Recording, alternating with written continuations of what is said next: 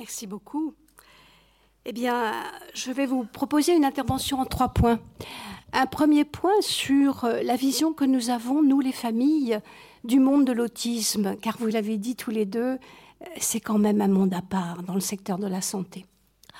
Un deuxième point sur les principales difficultés que nous rencontrons dans trois temps clés de la vie d'un adulte, le temps du diagnostic, le temps de l'entrée à l'école maternelle et le temps de l'entrée dans la vie citoyenne. Et puis un troisième temps sur les attentes que nous avons, bien sûr, nous, familles, dans le cadre de la montée en charge de cette stratégie nationale sur l'autisme. Mais en préambule, très simplement, vraiment très simplement, je voudrais vous faire partager euh, le, chaos que ressentent les familles à l'annonce de l'autisme.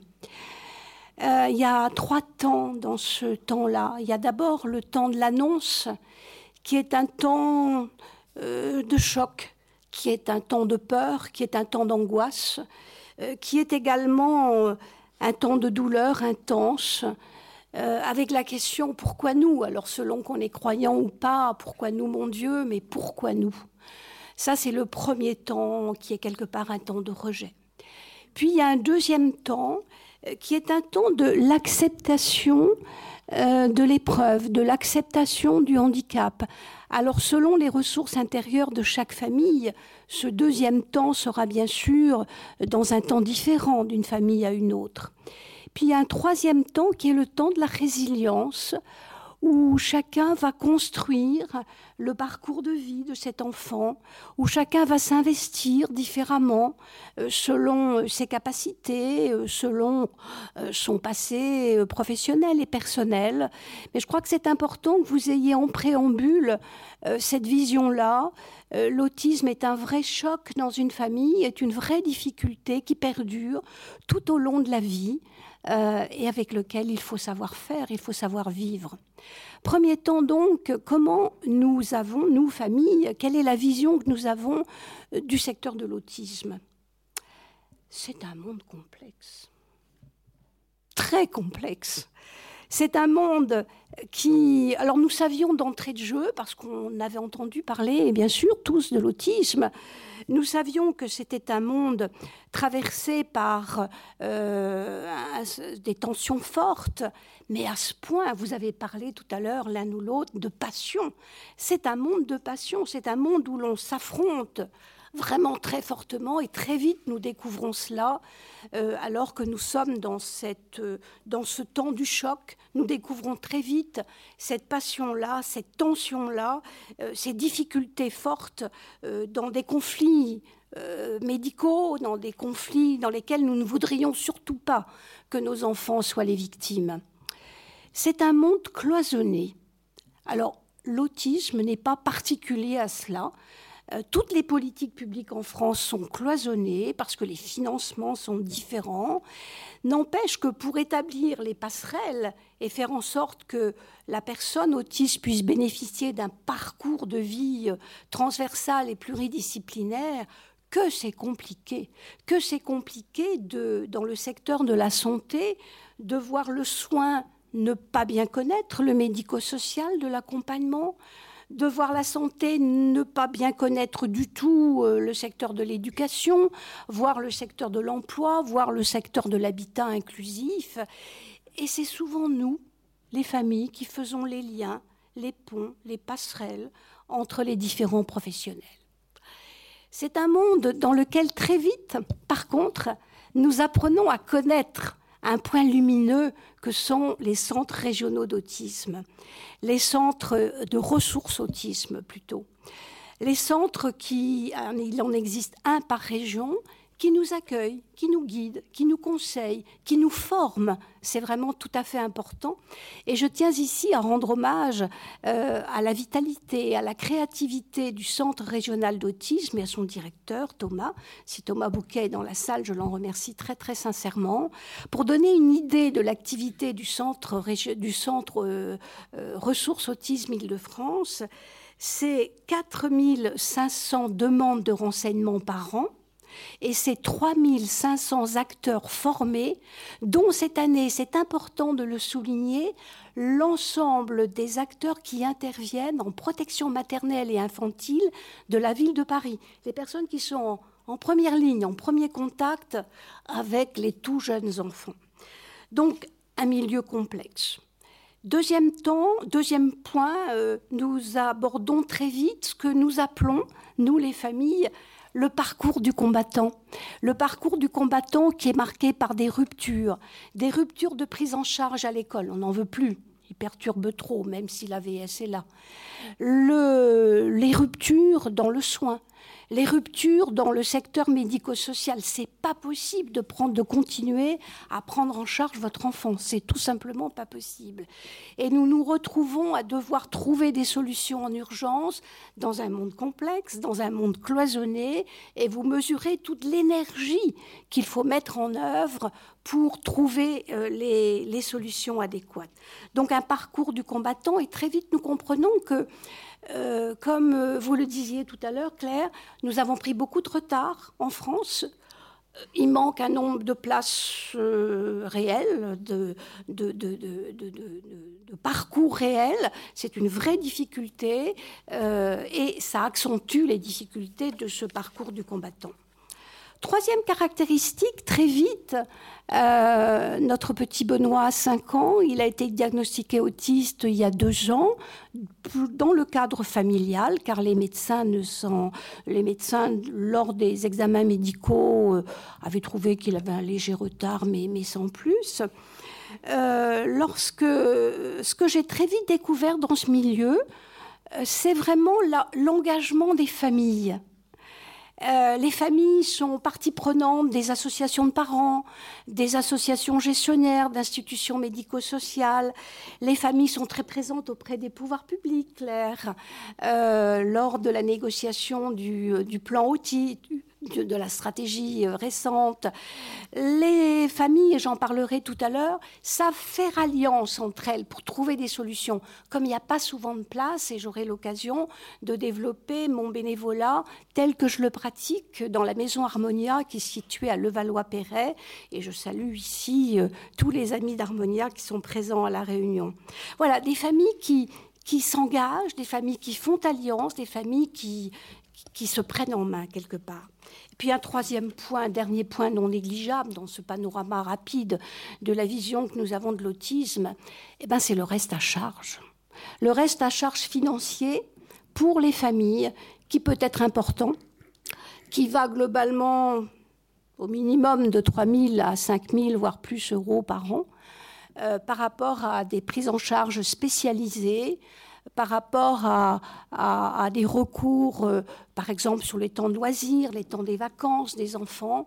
Voilà, c'est c'est un réel problème financier qui remet en cause, vous l'avez compris, non seulement globalement l'équilibre de la famille, mais aussi l'équilibre financier. Ça n'est pas neutre. Deuxième temps, le deuxième point de mon intervention, donc, les principales difficultés que nous rencontrons. D'abord, l'accès au diagnostic. L'accès au diagnostic, c'est deux chiffres. Claire en a cité un tout à l'heure. 444 jours de délai d'attente pour avoir accès à un centre de diagnostic. En Ile-de-France, il est de 300 jours. Nous avons en Ile-de-France 9 centres experts, 14 plateformes de diagnostic. Et un autre, un autre chiffre, 45% des bilans concerne des enfants de 6 ans à 16 ans. Et nous avons tout à l'heure bien enregistré le fait que plus le diagnostic était fait en amont le plus tôt possible, plus les accompagnements pouvaient se mettre en place le plus vite possible, et plus il y avait là des chances de récupérer par rapport à l'autonomie de, l'adulte. Car l'obsession d'une famille euh, d'enfants autistes, c'est comment sera-t-il autonome lorsqu'il sera adulte, cet enfant? Comment pourra-t-il assurer euh, sa vie citoyenne lorsque nous ne serons plus là? C'est une question qui arrive très très vite. Donc, première difficulté dans le parcours du combattant, avoir accès à un diagnostic le plus précoce possible. Deuxième difficulté, l'entrée à l'école. Alors là, c'est encore plus compliqué. L'entrée à l'école maternelle de ce petit bonhomme de 3 ans euh, qui rentre euh, dans l'école de la République. Alors il y a un choix des parents d'entrée de jeu qu'il faut savoir respecter. C'est soit l'entrée à l'école ordinaire de la République avec une aide à la vie scolaire, où on dit maintenant accompagnant d'enfants en situation de handicap. C'est ça, Claire. Hein, voilà. Il y a tout un plan de transformation euh, là. Lorsque l'enfant réussit à rentrer dans une euh, école ordinaire de la République, euh, les difficultés commencent vraiment. L'enseignante n'est pas obligatoirement formée à l'autisme, elle découvre l'autisme.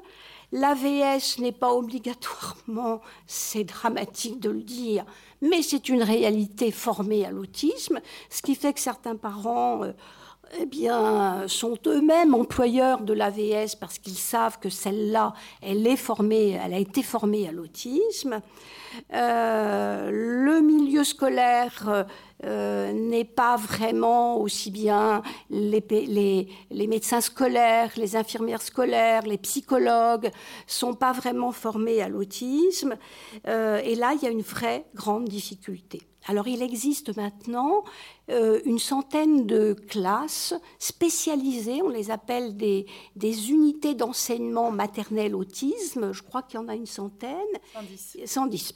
Il est prévu le triplement dans le cadre de la stratégie nationale, où là vous avez des petites unités de 6-7 enfants euh, qui sont pris en charge, qui sont accompagnés, euh, et je souligne avec intérêt qu'il est prévu le triplement de, de ces parce que c'est vraiment vraiment une solution d'avenir. Lorsque pas de place à l'école, pas de place dans une, dans une UMA, eh bien, on se tourne vers le secteur du médico-social. Les parents se tournent vers le secteur du médico-social qui, euh, qui, va véritablement définir un accompagnement à long terme de cet enfant avec des éducateurs spécialisés. Mais manque de chance là aussi, si je puis dire. En Ile-de-France, par exemple, il manque au niveau des besoins qui ont été identifiés environ 500 places en matière d'accueil d'enfants handicapés d'une façon générale. Nous avons un très grand retard en Ile-de-France qui est en train d'être comblé. De ce point de vue-là, l'ARS a fait un effort énorme, mais on n'arrive pas à rattraper le retard en dépit des, efforts financiers qui ont été faits. Donc le secteur médico-social n'est pas toujours, hélas, une solution.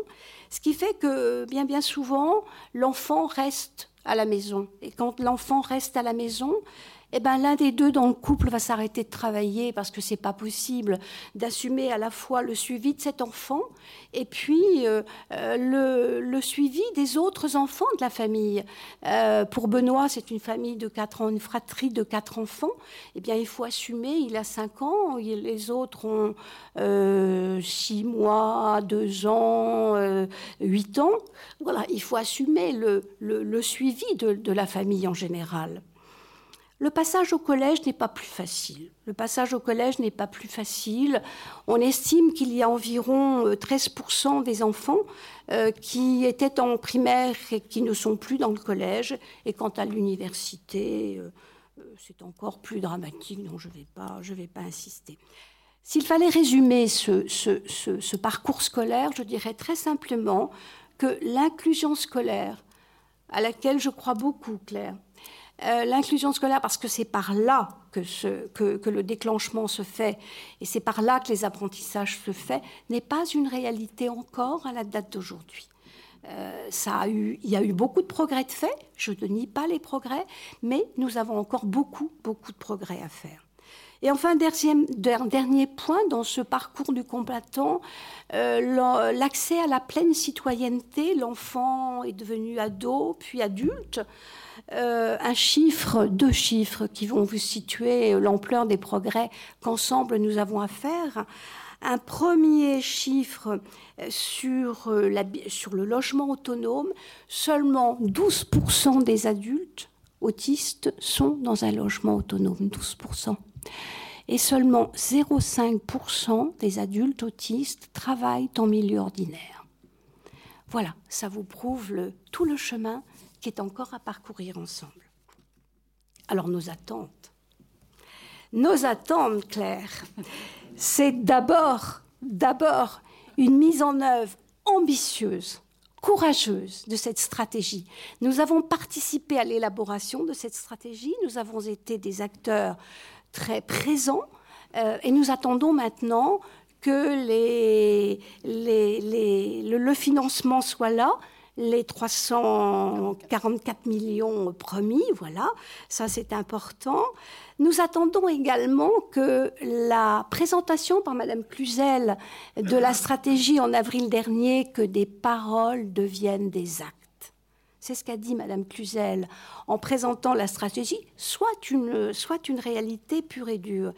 Et nous attendons surtout que ce que l'on appelle pudiquement les cas complexes, c'est-à-dire les cas qui n'ont pas de solution. On les trouve nulle part, ils sont, à la maison en fait. Ces cas complexes trouvent des solutions dans le cadre de dispositifs adaptés euh, et qui permettent véritablement euh, d'avoir des solutions, d'avoir une continuité dans les parcours pour ces cas dits complexes dans le cadre de ce qu'on appelle les pôles de compétences et de prestations externalisées qui ont pour but, sur des territoires bien précis, de vraiment mettre les acteurs en synergie. Car vous avez compris que l'une des principales difficultés, c'est véritablement cela.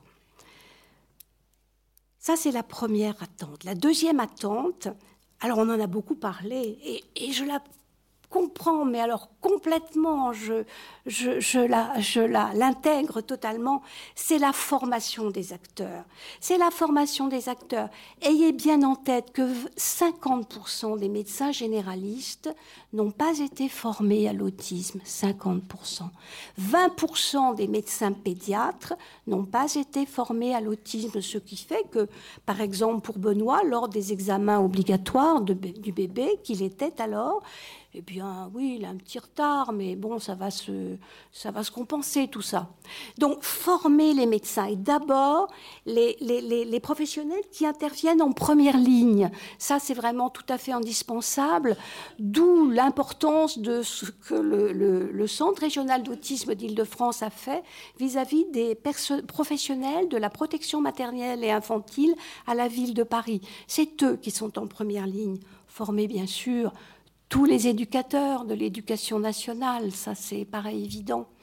Et puis nous avons, nous, euh, les professionnels du secteur médico-social, alors j'ai tout le temps travaillé dans le domaine de la santé, alors je dis nous, nous avons à savoir sortir de nos murs, nous avons à en tant qu'éducateur, à aller vers l'école, à aller vers l'emploi inclusif, à aller vers l'habitat inclusif. Nous avons à transmettre ce savoir-faire-là. C'est pas dans nos habitudes, c'est pas dans nos traditions, c'est pas dans notre savoir-faire, mais notre mission d'aujourd'hui et encore plus de demain, elle est là. Aller vers, faire de la transversalité avec ceux qui sont en prise directe avec, euh, ces problématiques-là. Troisième priorité, la participation, vous en avez parlé, Claire, la participation des familles, après tout. Nous sommes les plus grands experts de nos enfants. Nous les avons vus tout petits, nous les avons vus grandir avec leurs, euh, leurs difficultés, leurs angoisses, leur euh, impossibilité de communiquer avec l'autre. Et nous souhaiterions vraiment être euh, associés vraiment à, l'ensemble euh, de la mise en œuvre de cette politique publique d'abord et localement dans les établissements même. Ce que nous souhaitons vraiment, c'est que soit mis en place comme ça se fait en santé mentale, des groupements d'entraide mutuelle. Ce sont des lieux où se rassemblent les familles, qui discutent entre elles des problèmes rencontrés, des difficultés rencontrées. Nous souhaiterions également qu'il y ait une vraie créativité dans les comités à la vie sociale, dans nos établissements médico-sociaux, et nous sommes prêts à, jouer le jeu totalement de, cette participation-là. Et nous souhaitons aussi, et là je me tourne vers vous Claire, que les plateformes de répit, une par département, soient mises en œuvre réellement. Vous ne pouvez pas imaginer la charge que représente dans une famille l'éducation d'un enfant autiste sans faire de différence avec les autres. Nous avons besoin de ces temps de répit. Nous avons besoin de ces solutions de répit. Alors les grands-parents sont là, c'est bien. Euh, mais nous avons aussi besoin d'autres solutions en dehors de la famille. Et ces plateformes de répit, c'est vraiment très important. Dernière priorité, les innovations. Les innovations. Alors là, ça concerne tous les acteurs que ce soit les politiques publiques, et je rends ici hommage à l'Agence régionale de santé d'Île-de-France qui vient de mettre en place un espace innovation handicap où, qui est le lieu du rassemblement de toutes les innovations, et ça c'est important. Euh, nous souhaiterions également que les parents euh, soient véritablement associés à ces innovations, et je parlerai tout à l'heure de la maison Harmonia. Nous souhaiterions également que euh, les, le, personnel médico-social, comme je le disais tout à l'heure, sache aller vers d'autres pour enseigner leur savoir-faire, pour transmettre leur savoir-faire. Et dans cette innovation, je ne peux pas ne pas mettre l'accent sur quelque chose qui est un vrai sujet tabou dans le médico-social, qui est le bénévolat. Je pense que nous avons, en tant que euh, nous avons toutes les capacités, nous pouvons faire du bénévolat dans ce secteur. Il ne s'agit pas bien sûr de se substituer aux professionnels, il s'agit d'être à côté euh, des personnes autistes, il s'agit d'être là, il s'agit de, faire avec les professionnels, pas de prendre leur place, mais je mesure en disant cela à quel point euh, c'est encore un vrai sujet tabou. Alors je vous ai à plusieurs reprises parlé de la maison Harmonia. Alors deux mots sur cette maison. C'est d'abord, euh, cette maison, elle est née de l'initiative de parents. Sept parents qui se sont rassemblés pour mutualiser leurs prestations de compensation du handicap. Et avec euh, ce financement, eh bien, ils ont créé un service d'accompagnement à domicile euh, nous sommes euh, adossés, euh, donc la Maison Harmonia est, adossée à une, grande, à une grande association, la Société philanthropique. Dans cette maison, une directrice que je vois là, Pauline, voilà, quatre professionnels éducateurs spécialisés dans l'autisme, quelques services civiques et une quarantaine de bénévoles une quarantaine de bénévoles et nous sommes situés dans une résidence autonomie pour personnes âgées et nous faisons le lien avec les personnes âgées. Et l'intergénérationnel, comme toujours dans tous les cas, eh bien ça marche. Et ça marche même là, dans ce cas particulier avec, euh, les autistes, les six personnes qui sont hébergées. C'est un logement autonome, elles sont locataires de leur euh, appartement. Les locaux d'activité sont au rez-de-chaussée. Euh, et les appartements des jeunes sont au premier étage. Nous sommes donc dans cette maison résidence autonomie pour personnes âgées, un grand parc, c'est idyllique. Nous avons joué à cache-cache euh, pendant les beaux jours avec les personnes âgées. Je me souviendrai toujours d'une personne âgée me disant Mais j'ai jamais joué à cache-cache depuis bien longtemps. Eh bien, le lien s'est fait naturellement. Voilà, c'est un lieu d'éducation, euh, c'est un lieu de, de vie et c'est un lieu où la joie est présente au quotidien. Et c'est vraiment un lieu un peu comme dans une famille. On accueille sept personnes et c'est vraiment ce type d'innovation euh, qu'il faut savoir encourager aussi. Alors pour terminer, un autre regard sur l'autisme, eh bien, c'est d'abord, chers amis, savoir accepter la différence, savoir accepter la fragilité. Dans une société qui est une société de performance économique, c'est savoir accepter que l'autre est différent de nous et qu'il est dans, un autre, euh, dans une autre forme euh, de, dans une autre forme d'intelligence. C'est aussi savoir prendre en compte les capacités de chaque autiste. Ils ont des capacités, on a parlé tout à l'heure de musicothérapie, de peinture, de, de, créativité. Ils sont vraiment créatifs. Savoir tenir compte de la, des capacités créatives de chacun. Un autre regard sur l'autisme, c'est aussi savoir faire alliance entre les professionnels, les bénévoles, les familles les personnes autistes. C'est cette alliance-là qui nous permettra véritablement d'aller vers une société davantage inclusive parce qu'il y aura quelque part là un accompagnement global.